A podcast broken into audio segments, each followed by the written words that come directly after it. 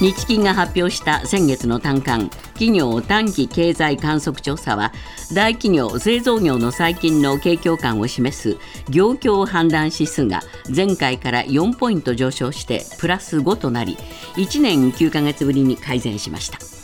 大企業の非製造業も3ポイント上昇しプラス23でした。一方中小企業は製造業が1ポイント改善したもののマイナス5非製造業も11にとどまり大企業との温度差が見られました。国の昨年度の一般会計決算の税収は前の年度に比べ6.1%増えた71兆1373億円で初めて70兆円を超えました。新型コロナウイルスの影響による落ち込みからの回復で法人税収と所得税収が増加したほか歴史的な物価高を受けて消費税が過去最高となりました。相続税や贈与税の算定基準となる今年の路線価が昨日発表され全国の標準宅地の平均変動率は去年と比べ1.5%プラスとなり2年連続で上昇しました。新型コロナウイルスの影響で停滞していた商業活動が活発化し日本を訪れる外国人によるインバウンド需要の影響が大きい商業地の回復が鮮明になりました。都道府県別で上昇率が最も高かったのは北海道の6.8%でした。松野官房長官は昨日河野デジタル大臣が言及したマイナンバーカードの名称変更について政府として検討していないと否定しました。河野大臣の発言はあくまで個人的な見解を述べたものだとしています。ロシアで反乱を起こした民間軍事会社ワグネルの創設者プリゴジン氏が3日新たな音声メッセージを SNS に投稿しました。近い将来我々は前線で次の勝利を見せられると語りロシア軍によるウクライナ侵攻に関与し続けることを示唆しました。東京新橋のビルにある飲食店で昨日午後爆発音を伴う火災があり4人が怪我をしました。重傷を負った飲食店の男性店長はガス臭いと思いながら店内の喫煙室でタバコを吸おうとしてライターに火をつけた瞬間に爆発したと警視庁に説明しているということでガス漏れの可能性があり警視庁は原因を調べています。活発な梅雨前線の影響で九州では昨日記録的な大雨となり熊本県では午前と午後の2回局地的な豪雨をもたらす線状降水帯が発生しました。気象庁はさらに今日午前にかけて九州南部で線状降水帯が発生する可能性があるという予測を出し土砂災害や河川の増水氾濫に厳重な警戒を呼びかけています。今朝のニューヨーク株式市場。ダウ平均は10ドル87セント高の3万4418ドル47セント。ナスダックは28.85ポイント上昇し1万3816.77ポイントで取引を終えました。為替は現在ドル円が1ドル144円65銭。ユーロ円は1ユーロ157円83銭で推移しています。ポーツです。テニスの四大大会ウィンブルドン選手権男子シングルス1回戦で西岡義人選手がコロンビアのダニエル・ガランにセットカウント0-3のストレート負けとなりました。5大会連続8度目の優勝を狙うノバク・ジョコビッチそして全仏オープン準優勝のカスパー・ルードは順当に初戦を突破しています。今月の大相撲名古屋場所で大関昇進に挑む関脇大栄翔が昨日三重県内で稽古を行いしっかりチャンスを生かしたいという強い気持ちがある。1回で決めたいと意気込みを語りました。昨日の稽古で大栄翔は遠藤大翔鵬ら部屋の関取衆を相手に10番を続けて取り8勝2敗でした。ニュースズームアップ。日本銀行がおよそ9000社を対象に景気判断を聞き取った6月の単価で大企業は製造業非製造業ともに改善も中小企業は依然として厳しい状況です。また大企業非製造業は今後の先行きが悪化すると予測されています。ニュースズームアップ。国内企業の景況感現状と今後。今日のコメンテーターは酒井光一郎さんです。さて、まあ、日銀の短観、はい、えー、まず大企業はなかなか良かったんですね。いいですね、えー、あのまず大企業の製造業の分野ですね、はい、これはあの7期ぶりに改善したっていう話なんですけども、えー、まあ、具体的に言うと、これ、半導体があの不足してたじゃないですか、はい、それであの自動車作れませんみたいに言ってたのが、えー、まあ、持ち直してきたということで、えー、例えばね、6月の、ね、新車のね、えー、販売台数なんて前年同月比でいうと20%ぐらい増えてるんですけども、皆さんよく聞く声は、買おうと思っても買えない、えー、予約。もう1年待ちとか言ってますもんね。そう、それぐらいの状況になってるので、えー、当然これ、大企業のまず製造業いいですと。そうですね。それからじゃあ、あそれから非製造業はどうなのかというと、うこちらもですね、えー、プラス23と、まあ、5期連続で改善しているということで、えー特にね、宿泊飲食サービスはいいんですよ。うん、これ皆さん街中見れば、えー、外国人の方いっぱいいるじゃないですか。はいはい、この人たちマンション持ってるとは思えないので、えー、みんな泊まりますもんね。ホテル泊まってるじゃないですか。えー、なので、例えば今ね、ホテル代大変な高さになってるんですよ。例えば、あの、千代田区の帝国ホテルの平均単価ですね、客室の単価は、あ昨年の同じ時期と比べて4割ほど高い、4割も高い、6万円、えー、僕なんかが泊まってるホテルでも、前は1万数千だったのが、えー、あの時に2万とか3万 ,3 万とかね、おいおいおいって感じで。そうですね、えーえーまあ、飲食サービスなどはね、ずいぶんまあその国の支援も続きましたけれども、これで景気が回復ですから、もうウハウハですよね、はっきり言えば。それね、森尾さん、まだ続いてるんです、ね、実は、えー、今でも宣伝であの、どこどこ行ったら、なんとか旅行割みたいなのがありますよって言っていて、いや、もういいんじゃないんですかと思うんだけど、本当ですよね。止められないですよ、逆にね。えー、まあ、こういう状況ですから、まあ、当たり前っちゃ当たり前ですよね。そうですね、プラス株価も良すぎるということで、ちょっと大丈夫ですかっていう一方ではありますけども、はい、本当の意味で心配しなきゃいけないのは、僕はやっぱり中小企業だと思うんですよね。で、えー、今回の日銀短観見ても、やっぱりマイナス圏にあるんですよね。えー、ということは、浮上してないんですよ。はいでね、僕はね、三重苦があると思ってるんだけど、えー、一つは円安でしょ、はい、原材料が高いままでしょ、はい、じゃあこれ、大企業の場合はね、どんどん価格転嫁してるんですけど、えー、まず価格転嫁できません。えーそれから人手不足、これ大企業どんどん取っていくでしょ、えそう製造業も、まあ、どうしても賃上げしなきゃいけないということで、これ人件費が上がるじゃないですか。えでね、意外と語られてないのがね、あのコロナの時にお金いっぱい借りてるんですよ、はいはい、事業家給付金とかね、で今、そろそろその借金を返さなきゃいけない時期だけど、会社は苦しいんだけど、借金は返さなきゃいけないっていうですね、こういうまあ三重苦がありますんで、はい、なかなか中小企業としてですね、こう浮上するこうきっかけがないなというところはありますね。えー、まあ、やっぱり倒産件数も結構増えましたものね。増えてますね、だからこれはまあ事業家給付金の借金があって、もう返せない、えー、はい。えー、あと廃廃業ってのも結構多いんですですね、うん、だからここはね、ちゃんとね、もう一回目をつけなきゃいけないと思うんですよ、政府としてもね。そうですね、えーじゃあまあ、景気のいい大企業、よかったけれども、今後どうなんだっていうと、ですね、ええ、まあ、そうそう喜んでもいられないその、えー、環境もあるわけですね。そうですね、あのーえーこれ、日本だけ見ればね、えー、ちょっとバブルっぽいところもあるんですけども、はい、海外見ると、えー、基本的にはかなり景気減速の方向へ向かってるし、はい。アメリカなんていうのは、これ、利上げしてるっていうのは、つまり景気を減速させたいから利上げしてるわけでしょ、ね。ね、あんまりこう過熱感があるといけないんでっていうことですから、えー、当然そあの、国がみんなで景気を悪くしてるっていうのが今、アメリカですから、そうですね、でヨーロッパだってそうじゃないですか、はい、景気が過熱して、物価が高いので、えー、じゃそれをとにかく一回冷やしたいということがありますんでね、えー、そうすると、それの波っていうのは当然、日本に来るわけですよね。はい。でその時に日本が果たしてそれ耐えうるのかというですね、えー、そういう問題はやっぱあると思いますよね。そうですね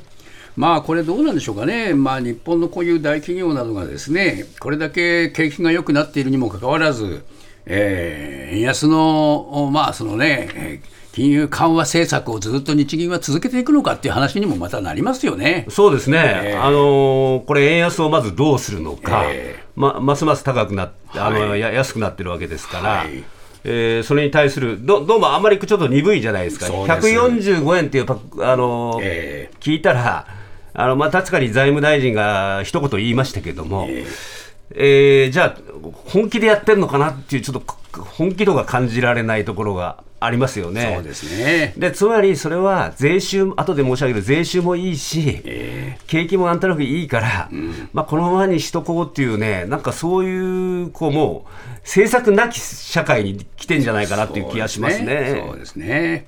まあこういう中で家計はどうかっていうことですよね。そうですね。えー、あのー、これまあ二極化してるんですけども、はい、一つはやっぱり節約、はい、で一つは高額商品がガンガン売れるっていうですね、えー、こういう状況のあまあ昔よく聞いたなと思うような二極化がですね、えー、今進んでるっていう感じで、えー、ちょっと異常なところは異常ですよね。例えばあの百貨店なんかものすごい売れてるんですよね。例えば大丸松坂屋なんかだと、えー、高級ブランドの売り上げがまあ3割増えた、うん、3割ってね、うん、普通の100円のものが3割じゃないですからね。そうです。高級品ですからね。高級品ですからね、えー、これ伊勢丹新宿本店でもハンドバッグの売り上げがまあ25.7%ぐらい増えたとかですね、えー、これ時計はもっと大変なことになってて、ロレックスの新宿の路面店とか、大丸の東京の販売店なんかは今、事前抽選による予約制。あ、あ、パッと行って入れないんです まあ、お金持ってる人は持ってるってことですよね。そうなんですよ。だからそれぐらい、まあ、こういう過熱感が強いんですが、一方でですね、じゃあ100円ショップどうなのかっていうと、こちらもですね、あの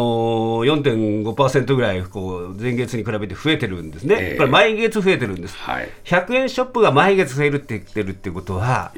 皆さんも節約するために、とにかく100円ショップに行って、なんとかしようというですね、そういう動きがこう出てるっていうことだと思いますよね。ね。だから一方では節約志向ですよね。はい、うんまあ、あのスーパーなんかもね、客足のえ伸び悩んでるっていう話もありましたよね。そうですね、えー、であのビッグカメラなんかでも、エアコンなんかがですね、えー、あのまあ、電気代が安く済むエアコンよりもこう、扇風機、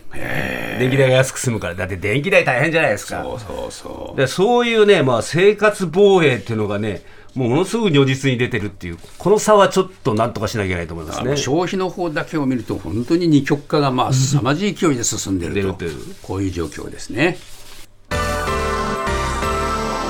ニュースズームアップ。国の税収が膨らんでいます。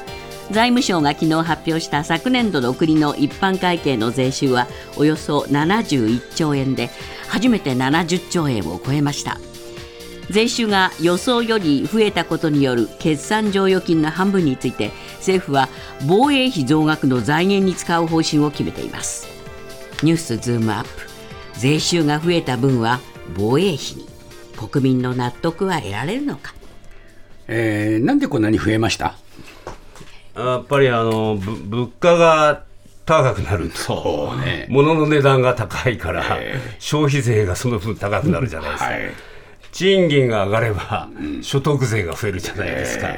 企業があの好調になると法人税の税収が増えますよねということで、これ 3, 3つみんな増えちゃったんですね。まんべんなく消費税、所得税、法人税、それぞれ前の年から1兆円ぐらいずつですね、まあ跳ね上がってるという、そういう状況ですよね。はい。だからそれでまあ70兆円を超えたという今、状況です。はい非常に、えーまあ、うはうはな感じしますけど、しね、うん。でもそれだけ取られてるってことでもあるんだけども、我々からすれば、ね。えー、国に吸い上げられてるんだなという、ちょっとそっちの方が気になりますよね。でね。で吸い上げられたらで、どうしてくれるんですかっていう、やっぱりそこにね、焦点をいかないと。えーこれあの、よかったねじゃない話じゃない。集め集めた税収、どう使ってんですかって話ですね。えー、それでね、税収が当初より増えたことなどで生じるのを決算剰余金っていうんですけども、えー、つまり予算を組むじゃないですか、はい、でそれより全然増えましたよねっていう、こういう。あのあるわけですね、えー、で今回およそまあ2兆6000億円ぐらい増えて、決算剰余金というのは増えてるし、予算計上したものの使わなかった、まあ、あの不要額っていうのがね、えー、過去最大の11兆円ぐらいあるわけで、11兆3000億ぐらいあるわけですよ。えーまあ、でじゃあ、それまずどうしますかっていうことなんですが、えー、これはまあ、国の規則で、こういう剰余金は法律で半分以上を借金である、まあ、国の償還に充てなさいということになってるから、はい、これは誰も文句を言えずに、まあ、まあ、返しますと、返しますと。じゃあ残り半分の、これ2兆6000億の話ですけども、えー、1兆3000億どうするんですかって当然なるじゃないですか。えー、これ以前だとね、経済対策やってたんですよ。はい、あじゃあ経済対策なのかなと思ったらそうじゃないんですよね。えー防衛費の増額の財源にするという。えもう早くもっていう話ですかっていう話ですね。いや、なんかこれ、もう増えることが前提に、いろいろどうも議論が進んでたみたいで、えー、あのー、防衛費増額をとにかくしたくない、うん、だからこっちでお金をあ余らして、で何をするかっていうと、えー防衛費の増額については、開始時期をね、ね去年の段階だと2020年以降の適切な時期にしますって言ってたのが、ね、先月閣議決定した政府の骨太では、2025年以降も可能となるようっていう文言に変えたんですが、ね、じゃあ果たして今度は2025年以降って言ったときにいつなのかっていうのは、今言って分かんない。ですね。分かんないけども、